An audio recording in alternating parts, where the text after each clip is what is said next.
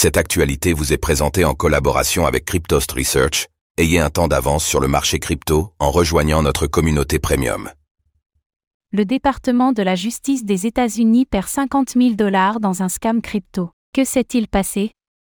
La Drug Enforcement Administration, DEA, des États-Unis, l'agence fédérale chargée de la lutte contre le trafic de drogue, a été victime d'une escroquerie crypto dans laquelle elle a perdu plus de 50 000 dollars sous forme d'USDT.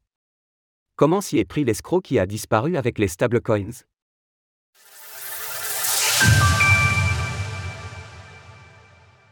Les États-Unis victimes d'un scam crypto à 50 000 dollars.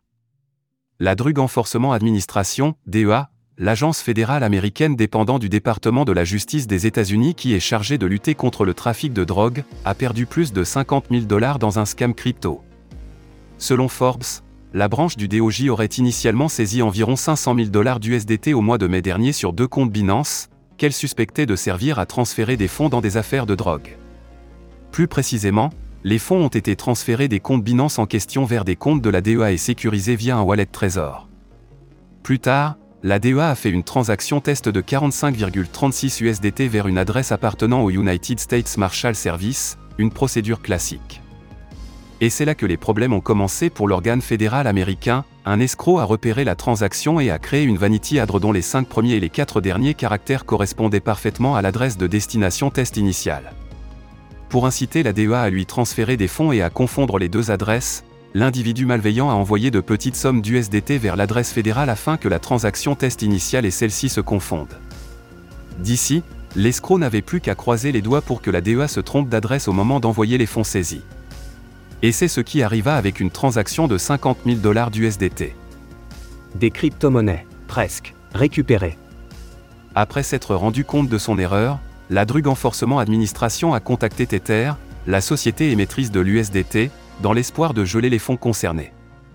Mais il était hélas déjà trop tard, selon Tether, les USDT dérobés avaient déjà été transférés et étaient désormais irrécupérables. L'USDT étant un stablecoin centralisé, son émetteur peut effectivement geler les actifs émis à tout moment, une possibilité qui fait d'ailleurs débat.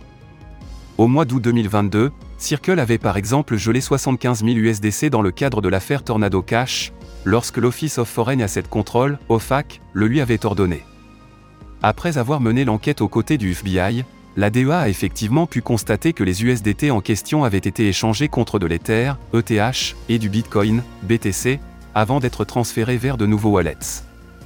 À l'heure où nous écrivons ces lignes, l'identité de l'escroc n'a toujours pas été révélée, mais la DEA espère l'identifier via les comptes Binance et les adresses mail relatives avec l'aide de Google.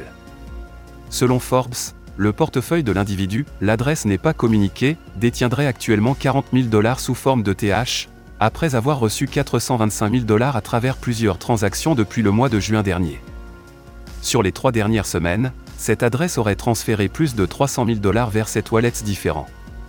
Retrouvez toutes les actualités crypto sur le site cryptost.fr.